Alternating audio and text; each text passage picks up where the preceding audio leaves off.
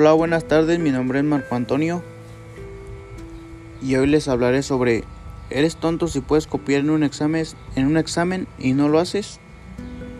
En lo personal yo creo que pues está mal pues copiar y más en un examen. Creo que la mejor manera de actuar es ser justos y no copiarse entre unos a otros.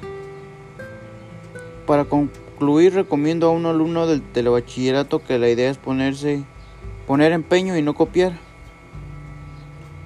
Y pues muchas gracias por su atención. Los invito a seguirme a mi podcast. Hasta pronto.